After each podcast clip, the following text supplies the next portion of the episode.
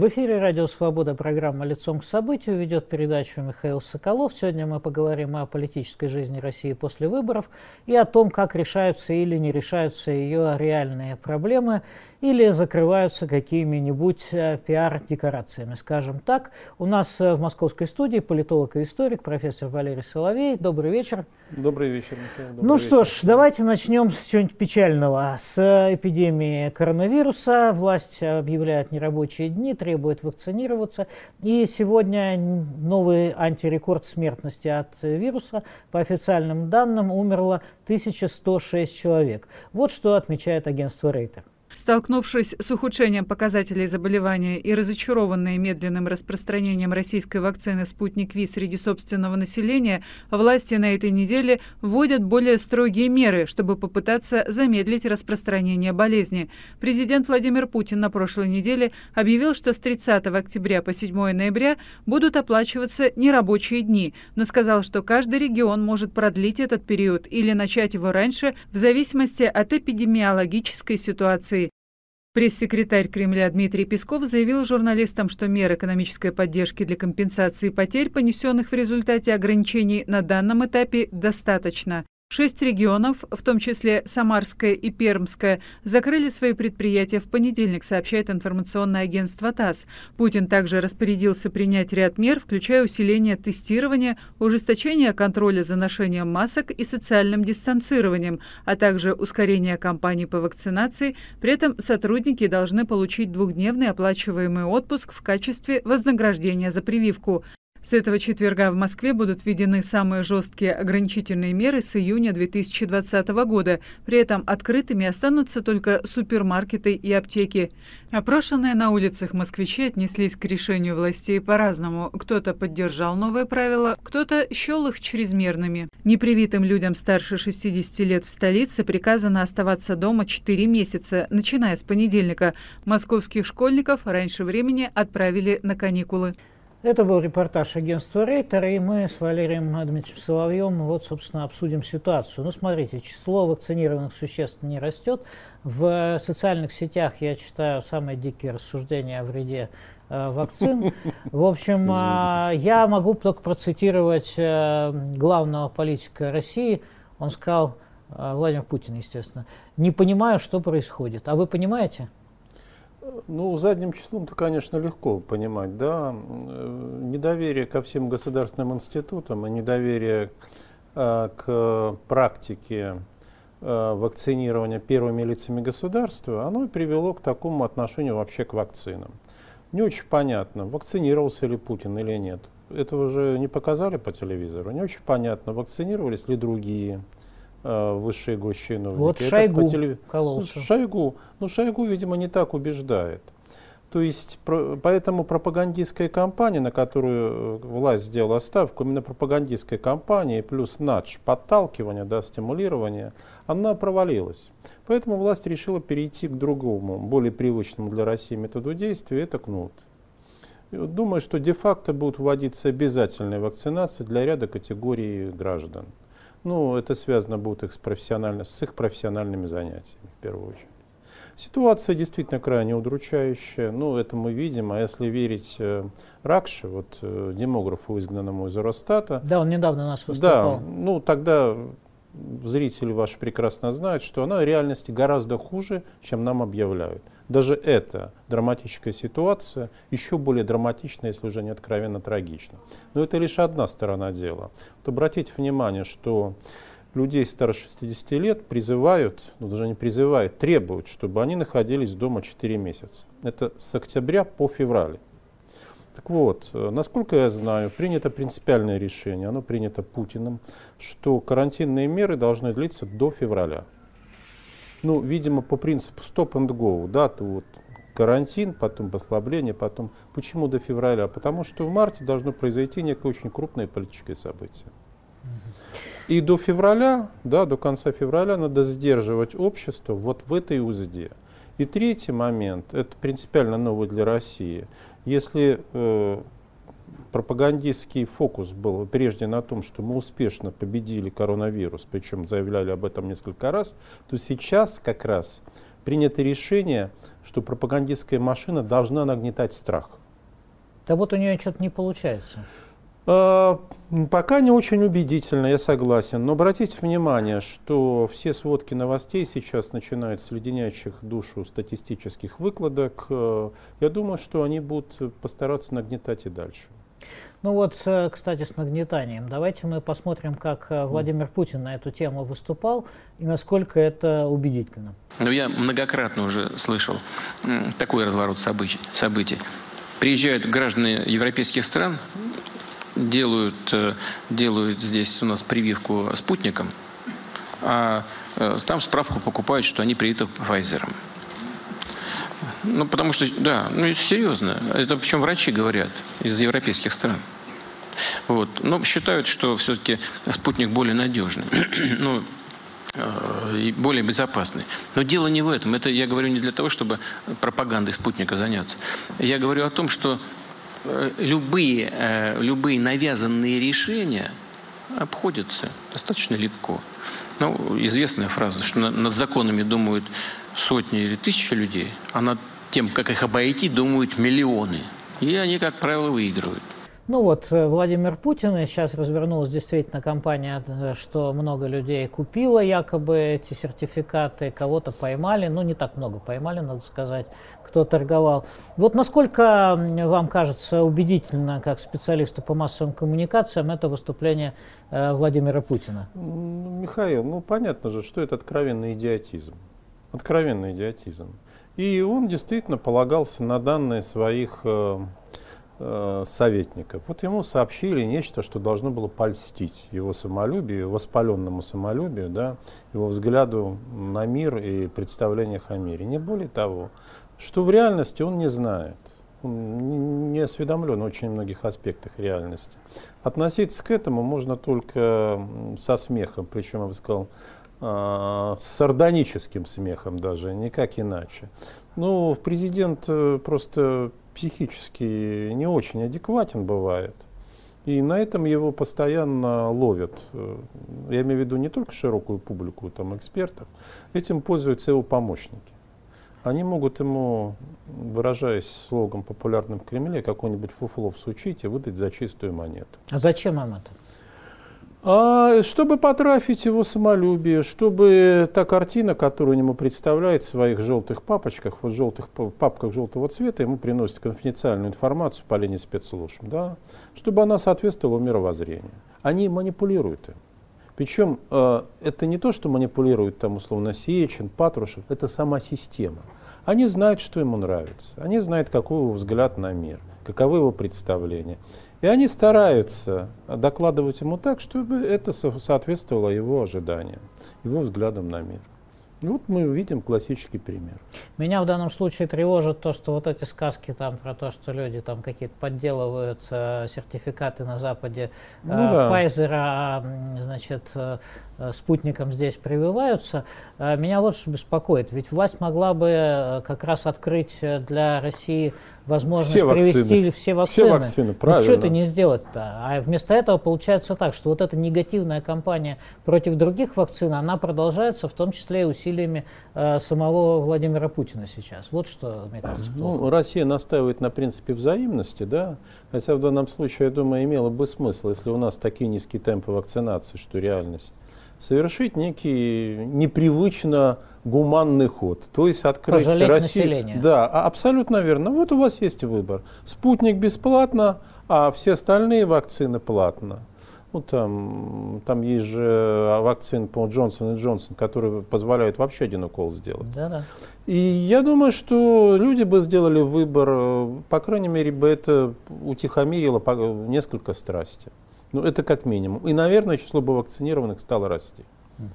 Ну, вот вы говорите о том, что будут обязывать прививаться там группы де населения. Да. Не де юре, де факто. Вот, но здесь есть э, вот какой момент. А почему власть, которая в чистом виде сейчас чуть ли не самодержавие, не способна приказать, э, так сказать, э, населению вот идти и прививаться? Ну вот А задачу, условно говоря, удержания власти там Путин Э, с помощью фальсификации, с помощью точечных репрессий э, прекрасно сейчас решает. Да. А вот задачи спасения народа, ну миллион жертв э, насчитали будет к концу года, они, они не могут справиться. Ну хорошо, если вы взяли на себя царские, так сказать, обязанности, о чем мы еще поговорим на основе интервью митрополита Тихона, ну так царите тогда, приказывайте монаршую волей не совершать никаких действий, которые способны резко подорвать популярность.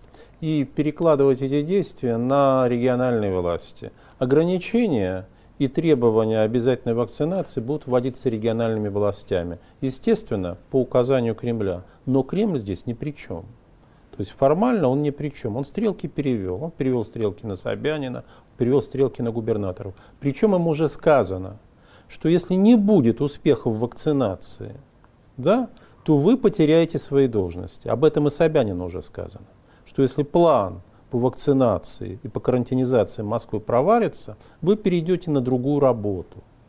Э, и эта работа, естественно, не повышение. Это унизительное, унизительное, подчеркну, унизительное понижение Собянина. Было. Слушайте, ну вот э, за все время, э, собственно, не было ни одного прецедента, чтобы какого-то губернатора сняли с должности за то, что он провалил вакцинацию. Это формально, формально. Их, наверное, будут снимать за что-то другое. Хотя, может быть, сейчас и за это, кто знает.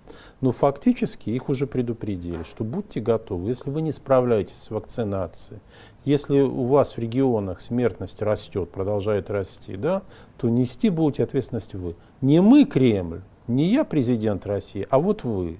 Вот вы, бояре, и виноваты. Ну, опять же, это давнишняя русская традиция. Царь-то ни при чем, виноваты бояре. Вот их э, холопам отдать на растерзание. Ну, все-таки указ о нерабочих днях подписал сам Владимир Путин. Да, но в общем того, плане как, дал рамку, да? Да, но после того, как уже была проведена кампания была проведена пропагандистская кампания, в которой включились э, первые лица ряда регионов, которые ввели ограничения.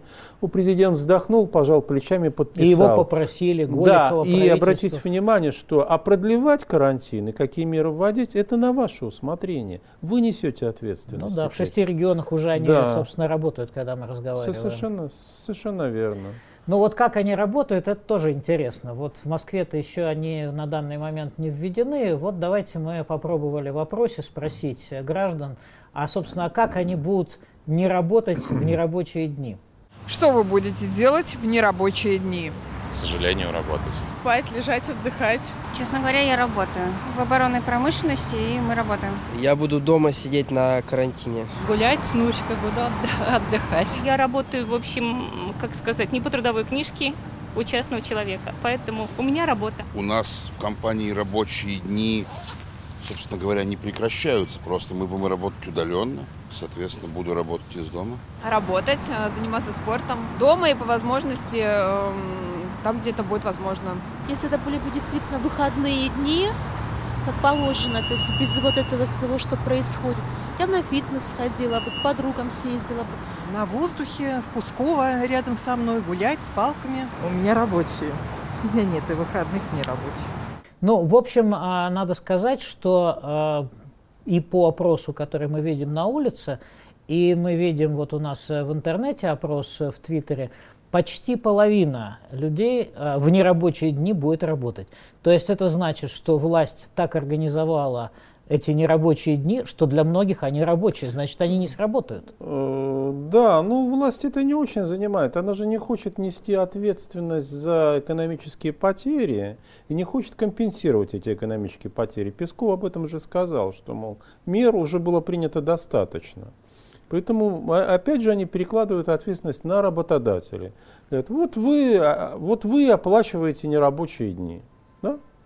Вот вы там и увольняете два дня вакцинации 30... тоже да, вы, пожалуйста, Да, да, да. И, ну а как это будет работать? Губернаторы будут спускать разнарядку руководителям предприятий, бизнесов, э, и те будут просто вынуждены, за что губернаторы тоже не хотят нести ответственность. Вот ты, работодатель, ты отвечай. А мы придем, проверим. Если у тебя 80% не привито, мы тебе в, штраф Э, выпишем, да, там на полмиллиона. Э, в регионах, по-моему, это варьируется, но это очень крупные штрафы.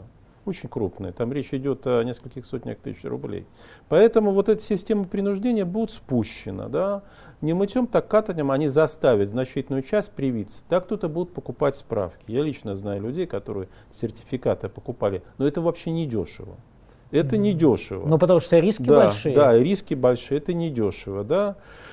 А, так что я не думаю, что многие купят. Я спрашивал, не боятся ли протестов в связи с этой политикой. Мне сказали очень уверенно, что в Кремле не боятся протестов. Они уверены, что несмотря на массовое недовольство, которое наблюдают в социальных сетях и в разговорах, ну вот наподобие нашего, допустим, да, публичного разговора, никаких массовых практик нет. То есть, э, чтобы получилось э, нечто похожее на события в Италии, где общенациональная забастовка фактически начиналась, да, в России они этого не ожидают. Они ну, уверены, на что Кавказе смогут же контролировать. были выплески такие поначалу в Осетии, в Осетии, да, да, да. совершенно. Они уверены, что они задавили все.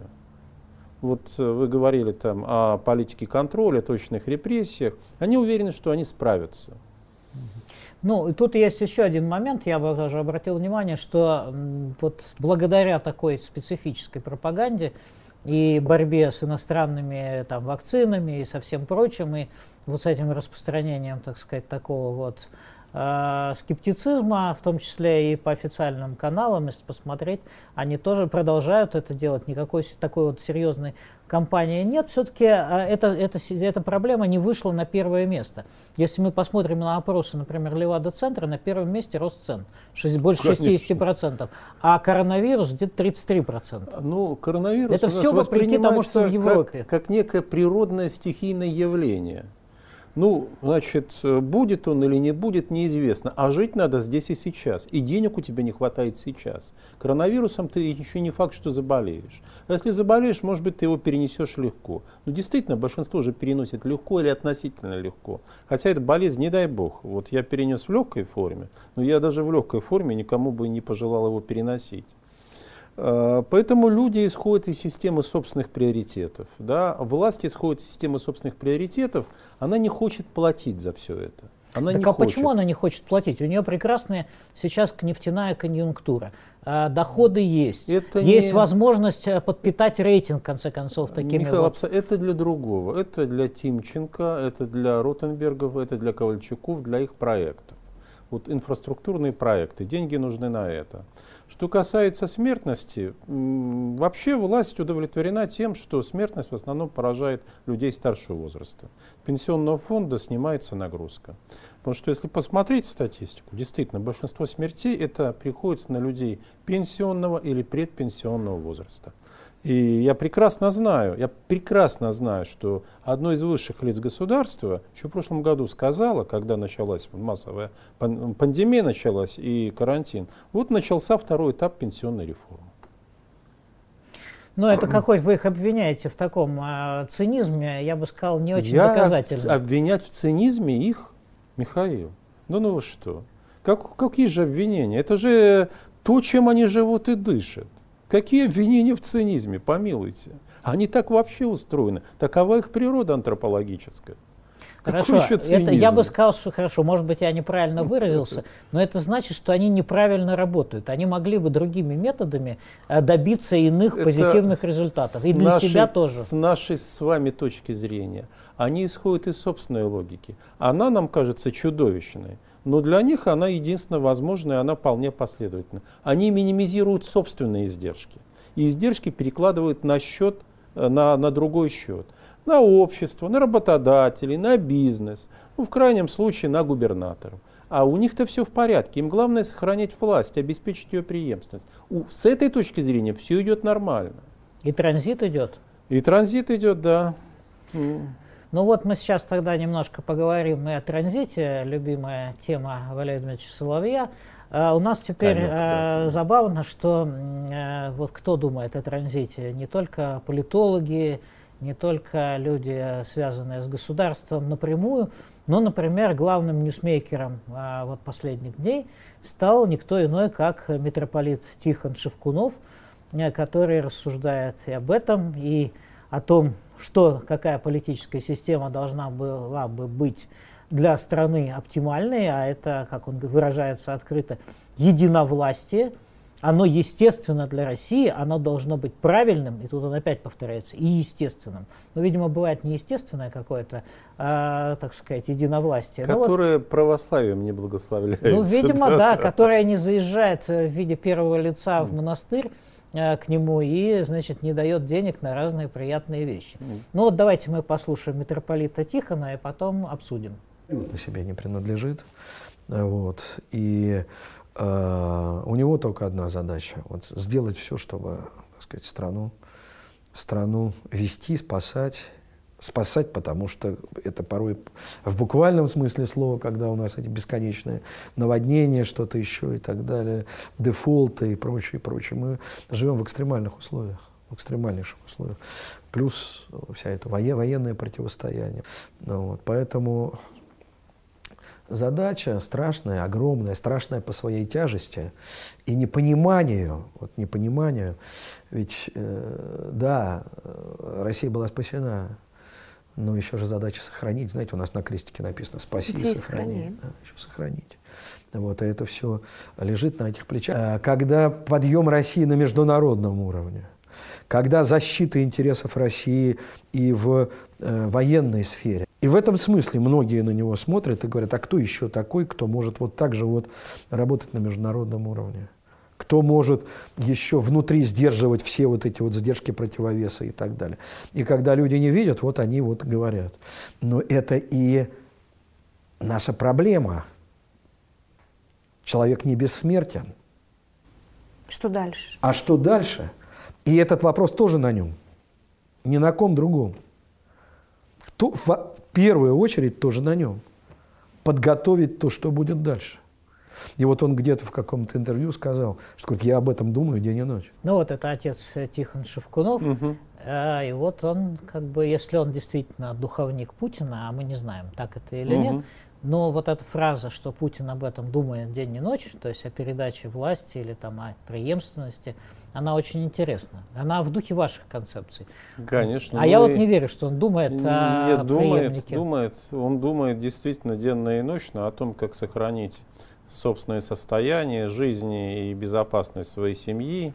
А, у него действительно там семья, от которой он зависим. Может быть, это не так явно проявляется, как в случае с Ельцином, что его семья не имеет публичного статуса, но Путина, но она довольно влиятельна. Да, он думает, он готовит. Э, различные варианты прорабатываются. И уже скоро мы увидим начало их реализации. Ну, допустим, в Центр избирком поступило указание готовить на весну следующего года Общенациональные выборы. Общенациональные выборы чего? А вот это вот интересно. Общенациональные выборы. То есть не а, им, смутно, им смутно сказали, им смутно сказали, что якобы э, какой-то референдум. Но они полагают, что об объединении регионов. Но они полагают, что речь пойдет не о референдуме. Общенациональное мероприятие, именно подчеркну, не региональное, общенациональное мероприятие. Ну они что, не спрашивают, что же делать? Это же разные варианты. Нет, они могут спрашивать, но им же, им же сказали готовиться. Вот они и начинают, вот они и начнут подготовку. Возможно, это указание будет отозвано. Но вот э, неделю тому назад оно поступило в Центр избирком. Ну это что, откуда оно поступило? От администрации президента? Естественно, откуда оно еще могло поступить? Центр избирком же у нас э, исключительно независимый орган, но указания ему тем не менее поступают. Угу. Ну что ж, это действительно интересно, но угу. я хотел еще спросить все-таки, все-таки хотел спросить по поводу самой концепции, которую э, отец Тихон излагает. Вот этот спаситель и спасатель, э, насколько она придется по душе, например, народу. Вот э, после тех 20 лет, которые правит Путин, насколько он реально вписывается в эту концепцию монархическую, безусловно, которую пропагандирует э, епископ Русской Православной Церкви. Есть вообще желание его в каком-то цезарепапизме упрекнуть, но будем, а, будем мягки к нему. А, а вот для меня это открытый вопрос. Я не, насколько я знаю, что для большинства, ну нет, не для большинства, для значительной части общества такая концепция, в принципе, вполне приемлема, если царь будет грозный и милостивый. То есть грозный по отношению, значит, к боярам, а милостивый по отношению к народу. И очень многих бы это устроило. Другое дело, что, мне кажется, не устраивает. Э, люди не хотели бы видеть силовика во главе государства, это понятно. Они уже этим наелись. Ну, даже поклонники сильной единоличной власти, они понимают, что что-то здесь не то. Они это ощущают. Общем, нужен какой-то другой человек. Э, так что эта концепция имеет, мне кажется, на уровне корней травы значительную поддержку. Э, это мы с вами сказать, категорически отвергаем. Но ну, в данном случае Тихон Шевкунов ничего нового для себя не изложил. Его взгляды хорошо известны, он как раз один из яростных протагонистов этой точки зрения, сильная единоличная власть, фактически самодержавная. Да? Ну да, ну, и еще он поливает интеллигенцию, которая да, да, вообще да. вредит России да, все время. ну это, слушайте, ну со времен там Победоносцева, да что там Победоносцева, а, ну, ничего не изменилось. Не оригинально. Смысле. Нисколько, нисколько. А вот на уровне массового сознания, я думаю, что а, смотря какой царь, если им покажут, что царь правильный, да, вольности и свободы он даст народишку, ну и там какие-то деньги, там тулупчик заячий с плеча барского сбросит, да, то очень даже могут и поддержать. Да вот с деньгами-то как-то плохо, цены растут а, и подачки верно. невелики. А деньги не для людей, а деньги для друзей. Вот для друзей на инфраструктурные проекты. Они сейчас пытаются урвать э, кусок пожирнее, потому что они знают, что в будущем, возможно, урывать уже больше не удастся, когда ситуация начнет в стране меняться. Поэтому они очень торопятся. Деньги не про нас. Слушайте, ну урвать это, конечно, важно, но еще и сохранить э, нужно. А вот, ну, э, Тихон об этом же самым сказал. Вот, да, да, да. Ну так, а вот сегодняшний режим, он а, позволяет дать гарантии сохранения? А, с точки зрения э, ключевых фигур режима, да, они полагают, что созданная ими система довольно устойчива, а людям достаточно и подачек. Вот те разовые подачки, которые были перед парламентскими выборами. Что, мол, так это будет впредь работать. С точки зрения людей, которые э, встроены в систему, но не ее ключевые бенефициары, система крайне неустойчивая и может рухнуть в любой момент. И они причем э, делают ставку в этом, ну, когда объясняют, на противоречия в самой системе. И что они уже настолько серьезны, что конфликт между ключевыми группировками просто неизбежен. И даже при Путине этот конфликт уже начался он уже начался. А когда он будет э, ослабевать, то конфликт приобретет открытые черты. И первым открытым шагом они называют убийство Зиничева. А вы все-таки вот эту версию поддерживаете? Да, что я он не, не споткнулся для меня это и не, не упал? Для меня это не версия, это факт. Было убито еще четыре охранника с ним. Три или четыре человека. А после этого еще убит ряд сотрудников ФСО. Ликвидирован, говоря их языком. А за что? Заговор. Заговор против Путина да. или против... Заговор против Путина. Это то обвинение, которое э, привело к решению.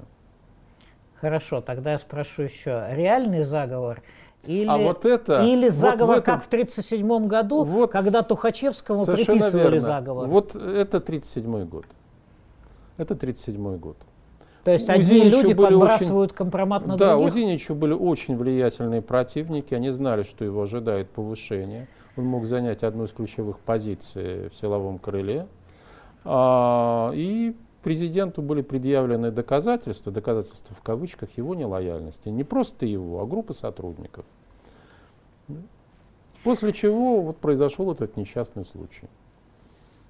Ну, я не знаю, я не могу это проверить, не могу э, поверить. Э, будем считать, что это такая Авторская интересная, версия. интересная версия. гипотеза Хорошо. нашего э, гостя. Пойдем дальше. Вот э, все-таки, а как вы объясните э, с Шевкуновым-то историю? Вот он э, вдруг э, не очень влиятельному средству массовой информации подробно рассказывает о том, как он видит Россию.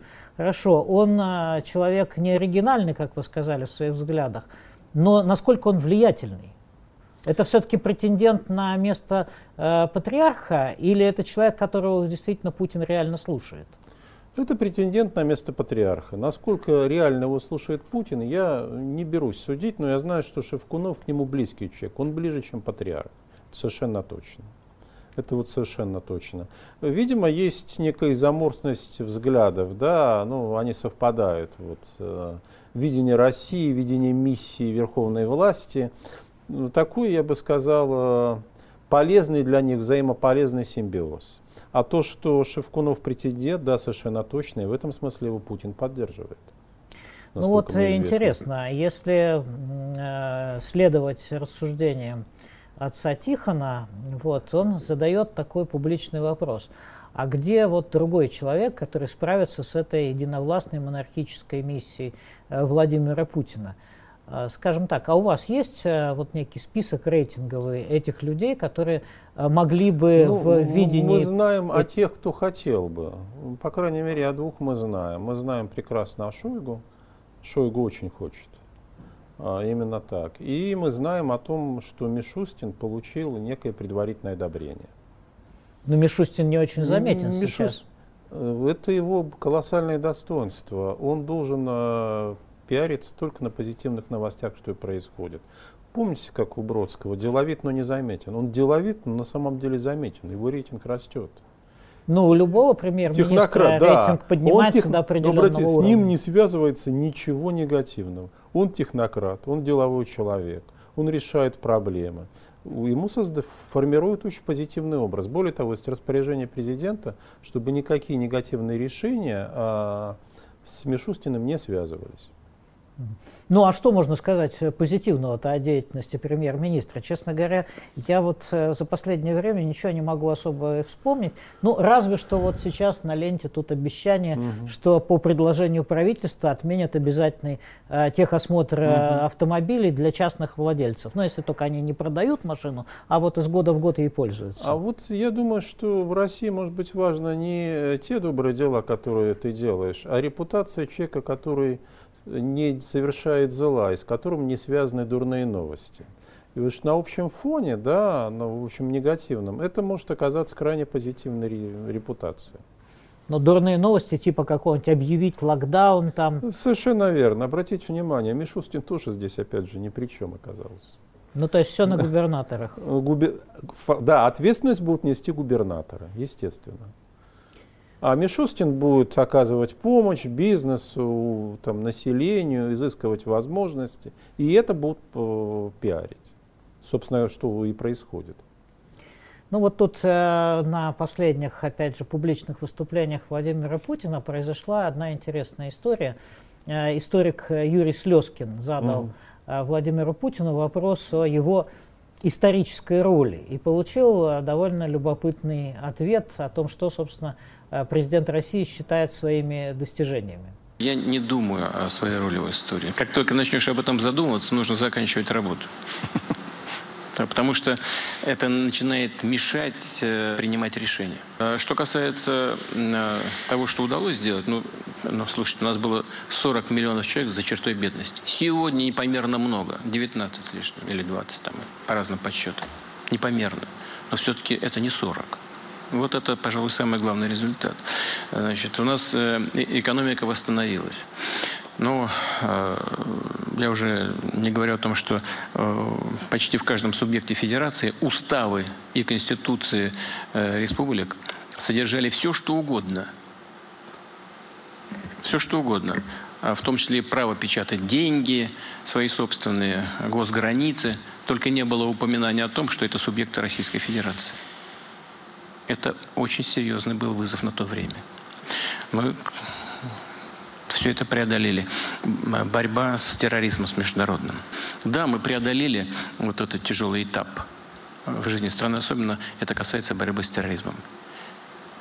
Далеко не благодаря моим усилиям, а благодаря многотерпению, мужеству и воле российского народа. Ну, тут, я бы сказал, такая даже реминесценция из сталинского а, тоста, тут, правда? Нет, тут тоже пришло в голову, да. Но вот mm. по поводу, а, по поводу все-таки великих этих побед, как вы этот список оцените? А, как ничтожный, ну, просто откровенно как ничтожный. Здесь интересно то, о чем не упомянул, да, что восстановление величия России на международной арене и возвращение Крыма в родную гавань. Видимо, он исходил из того, что аудитория, э, большей частью это люди, приехавшие из-за границы, она вряд ли так уж позитивно к этому Хотя относится. и отобранные. А, ну, все равно. Ну, но все равно. А, э, искать это послание адресовано все-таки не российской аудитории, скажем так, оно адресовано международной. Да, мы фрагменты видим для российской аудитории.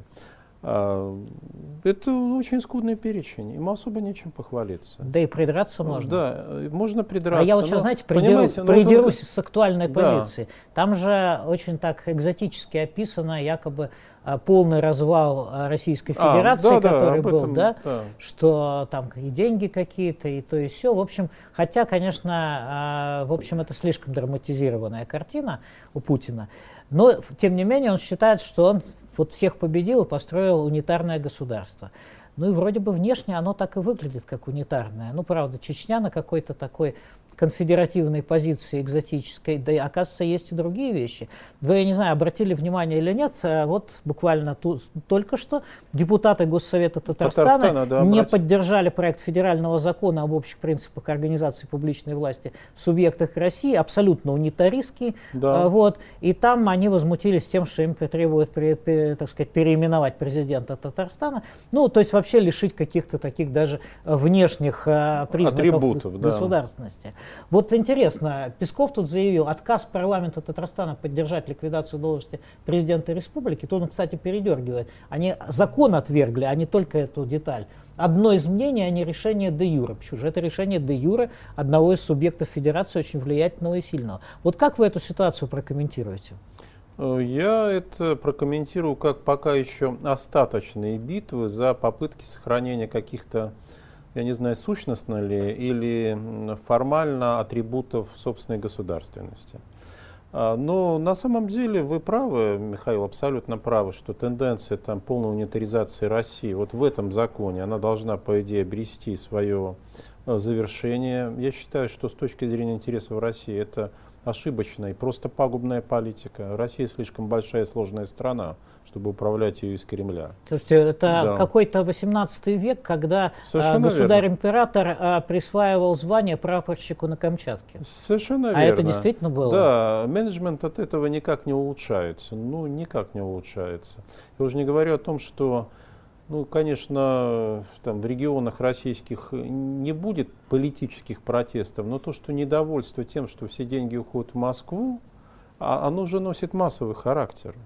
сказать, э, антимосковские настроения чрезвычайно сильны и оправданно сильны. Оправданно сильны. Когда люди приезжают в Москву, увидят, как здесь там перекладывают плитку, занимаются бордюрными работами, ничего кроме скрежета зубовного это у них не способно вызвать. Да, ну и после Путина, наверное, будет обратка, так сказать. А она и должна сильная. быть неизбежна. Но мне кажется, что это будет естественная и позитивная реакция. И первым делом надо, конечно, переходить к бюджетному федерализму. То есть оставлять у регионов больше денег, у муниципалитетов больше денег – да и выборы да, вернуть. И, и, и само собой. Мэров-то нет, само, не выбирают само, практически. Мэров, да, совершенно точно. Да и губернаторов тоже. Ну, ну это такая красивая имитация. Вот, кстати, о выборах. Все-таки да. мы тут забыли, тут было такое мероприятие под таким э, названием, да, хочется его ставить в кавычки, но тем не менее, какие итоги, так сказать? Теперь у нас э, КПРФ главная оппозиция, ну, э, выборами действительно назвать нельзя, лучше голосованием, общенациональное голосование. Что касается роли КПРФ как оппозиции, пока что она свои претензии ничем не подкрепила. Да? Ну, мы увидели. А если будут бить, слабо... значит, тогда будет понятно, что да, они все-таки оппозиция. Да. Ну, могут ли они вообще... Для меня вот остается открытым вопрос. Состоянии ли они инициировать массовые практики? Вот их призывы в Москве выйти на акции протеста, они не имели особого эффекта. Обратите внимание. Вышло 500 человек и 2000. Ну, они свой аппарат даже не вывели. Да. В регионах, в некоторых, где есть сильные региональные организации, главные боевитые лидеры, вот, допустим, в Иркутске, там это возможно. Видимо, еще где-то. В Москве совершенно точно нет. Поэтому я бы сказал, что они и свои амбиции соотносят с собственной амуницией. Они знают свою очень сильную внутреннюю слабость. Дело даже не в оппортунизме Зюганова. Дело в том, что их мобилизационные возможности, видимо, не очень значительны. Мы не увидели да, этих возможностей.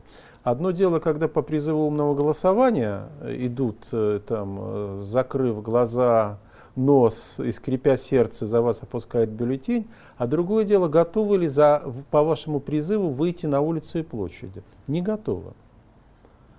Ну хорошо, по, они в, в этом смысле власть, да, власть э, знает, как их контролировать. Она не позволяет им выходить за флажки. Флажки эти расставлены. Все, все хорошо известно. Хорошо, а умное голосование что-то дало? Или все провалилось, Навальный в тюрьме, оппозиция вот эта вот Вы знаете, технически хотя это и было... награждена. А ведь э, политические итоги-то какие умного голосования? Оно было полностью элиминировано электронным голосованием в Москве. Полностью. Об этом, кстати, говорили заранее. Я несколько раз об этом говорил. То есть технически эта идея очень хорошая, политически ее смогли нейтрализовать. И более того, в этом смысле умного голосования в этой политической системе электоральной никаких перспектив нет. Потому что любое умное голосование будет нейтрализовано электронным голосованием, откровенной фальсификацией. Да, вот я знаю из нескольких центрально-российских регионов, как 20-25% голосов они получали через надомное голосование. Если цифры не соответствовали, ну вот к вечеру они там ночью смотрели, просто садились, переписывали протоколы. Вот этого по надомному, да? да? Нет, вообще, уже угу. протоколы. По надомному они получали 25%, 80% голосов было отдано за Единую Россию, естественно. Пожалуйста, какие проблемы? Москва, да, электронное голосование. Где здесь роль умного голосования? Да нигде. Ну, а при, это был просто уникальный случай. Умное голосование сыграло роль главного аргумента московской интеллигенции в в пользу поддержать, для поддержки КПРФ. Такого же не было никогда, Михаил, вы вспомните. Ну, ну правда, и Яблоко здесь очень, точнее, Григорий Алексеевич Явлинский очень постарался. Но он же что сказал, московская что интеллигенция. Ну вот э, люди, люди, люди это так и восприняли. Что... А как вы, кстати говоря, воспринимаете этот озверелый конфликт э, Яблока с э, Навальным? Это борьба большевиков с меньшевиков, меньшевиками на одном поле? Я не думаю, что это носит э, такой, знаете, идеологический принципиальный характер. Я думаю, что это, скорее всего, растет из неких амбиций, во-первых. Во-вторых, эти амбиции, они отчасти могут подогреваться, использоваться администрацией президента. Ну, в случае с Григорием Алексеевичем, я думаю, да. Другое дело, что как он для себя объясняет и для своих сторонников, что наша задача сохранить единственную демократическую партию. Вот видите, мы уже сохранили, правда, да, мы успеха не добились, зато наша совесть чиста. Мы, значит, там коммунистам руку не протянули, и вообще с жуликами и проходимцами нам не по пути. Со сторонниками Навального имеется в виду что они сейчас показывают. Ну, дошло же это до фактически политического, они в политическом тупике сейчас. Э, партия, которая лишала себя шаг за шагом в последние полгода ряда преимуществ. Это делал Явлинский. А что, у них были шансы взять 5%? У них не было, возможно, шансов стать, взять 5%, но у них были неплохие шансы выступить реальной инфраструктурой, объединяющей вокруг себя оппозиционные силы. Не, э, не левые оппозиционные силы. Реальной инфраструктурой. Включить в себя там ряды сторонников, ну, выдвинуть сторонников, попытаться, где, где это вообще возможно. Не побояться пойти, если потребуется, на конфликт с администрацией президента. Потому что если исходить из результата, который вы получили, да, может быть, было бы лучше, если бы вам тогда не позволили идти на выборы, не зарегистрировали. Тогда вы, по крайней мере, бы действительно сохранили репутацию принципиальной партии. Я понимаю, что постфактум очень легко э, строить предположения о том, как надо было себя правильно вести, но мне кажется, что и в той ситуации тоже было понятно, что талика принципиальности, талика принципиальности и открытости по отношению к другим оппозиционным силам, она бы явно не помешала. Ну а что, а Навальный не в тупике? В заключении, да, он награжден Сахаровской премией, не награжден, а как переживают ряд его сторонников, Нобелевской премии, которую получил э, Дмитрий Муратов, что тоже неплохо. Э, вот, все-таки показали э, озабоченность э, состоянием э, прессы в России и даже вот тот же Муратов уговаривает Путина слегка смягчить, смягчить закон, закон об иноагентах, иноагентах да. и так далее. Ну вот о Навальном и о, о Муратове несколько слов можно? Да, с удовольствием. А, к сожалению, судьба Навального при президенте Путине это сидеть. Это понятно. А как же мировое общественное мнение? Да наплевать на мировое общественное мнение. Оно на самом деле нисколько Навальным не озабочено. Давайте скажем честно. Никакого давления на Россию в связи с этим лидеры никаких государств не оказывают и оказывать не будут. То есть через Дерипаску можно оказать давление, обыскать дом, а вот заступиться за Навального за, никак? Заступиться никак? нет, они не собираются за Навального заступаться. Они считают, что у них на кону более важные проблемы а не проблема освобождения Навального. Ну, я имею в виду во взаимоотношениях с Россией. Поэтому пока Путин президент, Навальный будет находиться в тюрьме. И более того, он с высокой вероятностью может получить еще новый срок. А зачем это нужно? Ну, был опыт Ходорковского. А это личная месть. Путин сказал, я, я не берусь судить о причинах этой мести. Я все же там не специалист по психопатологиям, упаси Боже, тем более президентским. Он сказал, что будет сидеть полную катушку имеется в виду не два года, а больше, он получит новый срок, там не помню, сколько ему лет могут дать. Так что нет, Навального может освободить только резкое изменение политической ситуации. Причем не резкое а, в том смысле, что у Путина будет преемник. А, потому что преемник максимум, что может сделать, это был бы акт беспримерного гуманизма и мужества, это просто выпустить Навального за границу. Ну, то есть при условии невозвращения, историю да, Михаила Ходорковского. Абсолютно, абсолютно, при условии его невозвращения. Да. А события, которые бы носили характер глубокого общенационального политического кризиса. Тогда он окажется на свободе, и тогда у него прекрасные шансы стать одной из ключевых фигур этого кризиса. Прекрасные шансы. А что, есть вероятность такого глубокого общенационального Оно политического кризиса? Все, оно всегда есть. Но э, кризис, скорее всего, будет иметь источником конфликт в элитах, и одна из фракций элиты обратится за помощью к обществу. Ну, та, которая будет слабее. Ну, а общество что? Общество в России даже в лучшие времена, общество, да, вот то, угу. которое может сорганизоваться, это те же 10%. Что этого при царе, что при современности. Ну, ну, этого более чем достаточно. Даже, даже 3% достаточно. Этого более чем достаточно, если власть колеблется, если у вас есть союзники, то вы можете очень много чего добиться.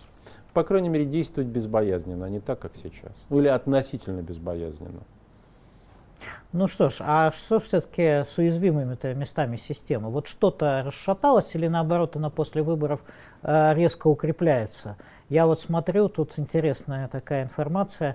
А председатель Конституционного суда Валерий Зорькин удостоен ордена за заслуги перед Отечеством первой степени, а, там заместителю председателя тоже орден, судьям тоже ордена.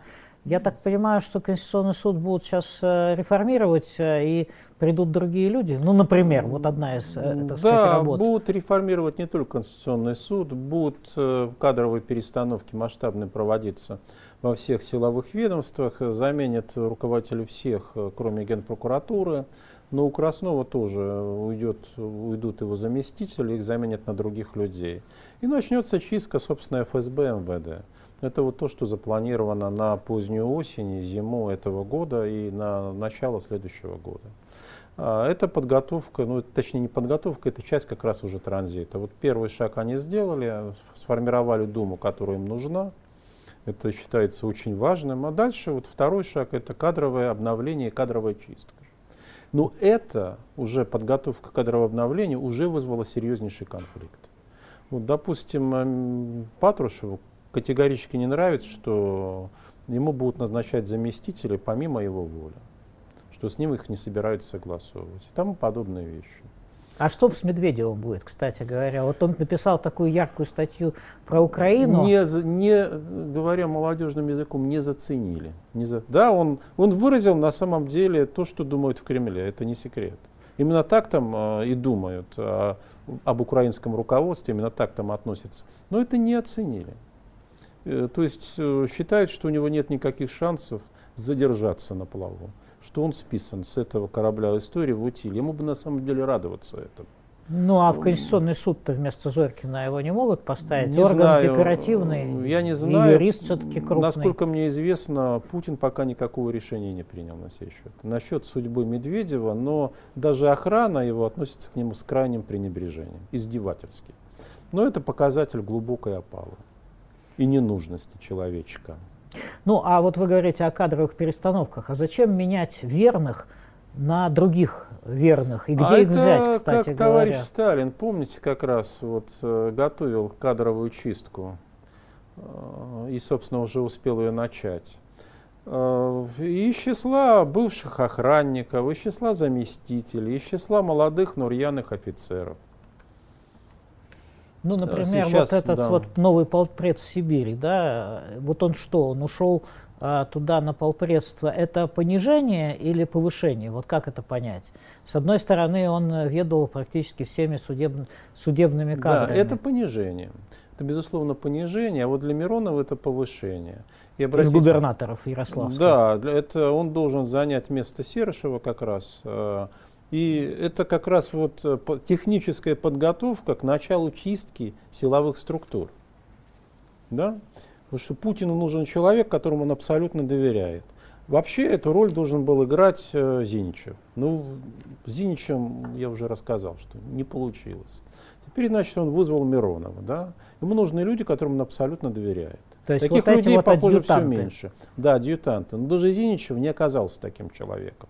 Хотя уж какая была, говорят, между э, им и Путиным личная близость, доверен, доверительные отношения. Ну, а чего ждет все-таки семья Владимира Путина? Вот я тут смешной вопрос у вас ага. а, увидел в, в одном из ваших, а, так сказать, аккаунтов в социальных сетях.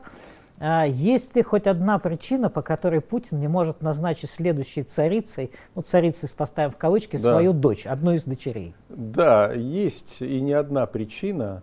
Эти причины называются это друзья Владимира Владимировича.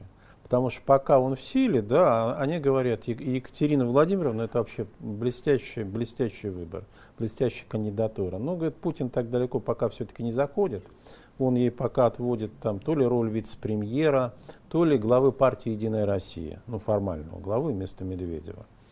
А, Кстати, вот, съезд будет в декабре. Да, да. Они там вот кого-то тоже эти, менять будут. Да, вот все эти друзья, они же ее и сожрут, а, возможно, даже не в переносном смысле, как только папенька ослабеет.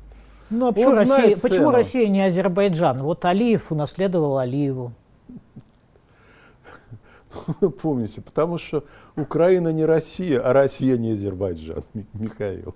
Ну как, ну вот э, восточный образ правления, он нам же навязывают Но при господа этом, Шевкунова. При этом нет, э, нет той лояльности и нет э, такой клановости, которая э, существует э, действительно в восточных странах. То есть они бы хотели эти кланы сформировать, они бы хотели. Ну, собственно, они и формируются. Вот клан Патрушевых, пожалуйста, вам яркое тому доказательство, он уже реально существует. Но а, они не могут даже сейчас договориться о неком консенсусе, его не существует для них. Они все ждут момента, когда вождь ослабеет. И тогда они будут рвать друг другу глотки. Все готовятся. Вот Игорь Иванович Сечин готовится. Николай Платонович, у него просто здоровье гораздо хуже сейчас. Ну, у него там оборонительная позиция. Но ему надо хотя бы защитить то, что есть. Мишустин готовится, Шойгу очень активно готовится. Чрезвычайно активно. Делает все возможное и невозможное, чтобы выдвинуться на первую роль к моменту дележа ну и последний вопрос, Валерий Соловью, мой любимый. Так а что у нас с обстоятельствами непреодолимой силы, как вы любите говорить о Владимире Путине? Да, они процессы... не преодолены. В следующем году мы все это увидим.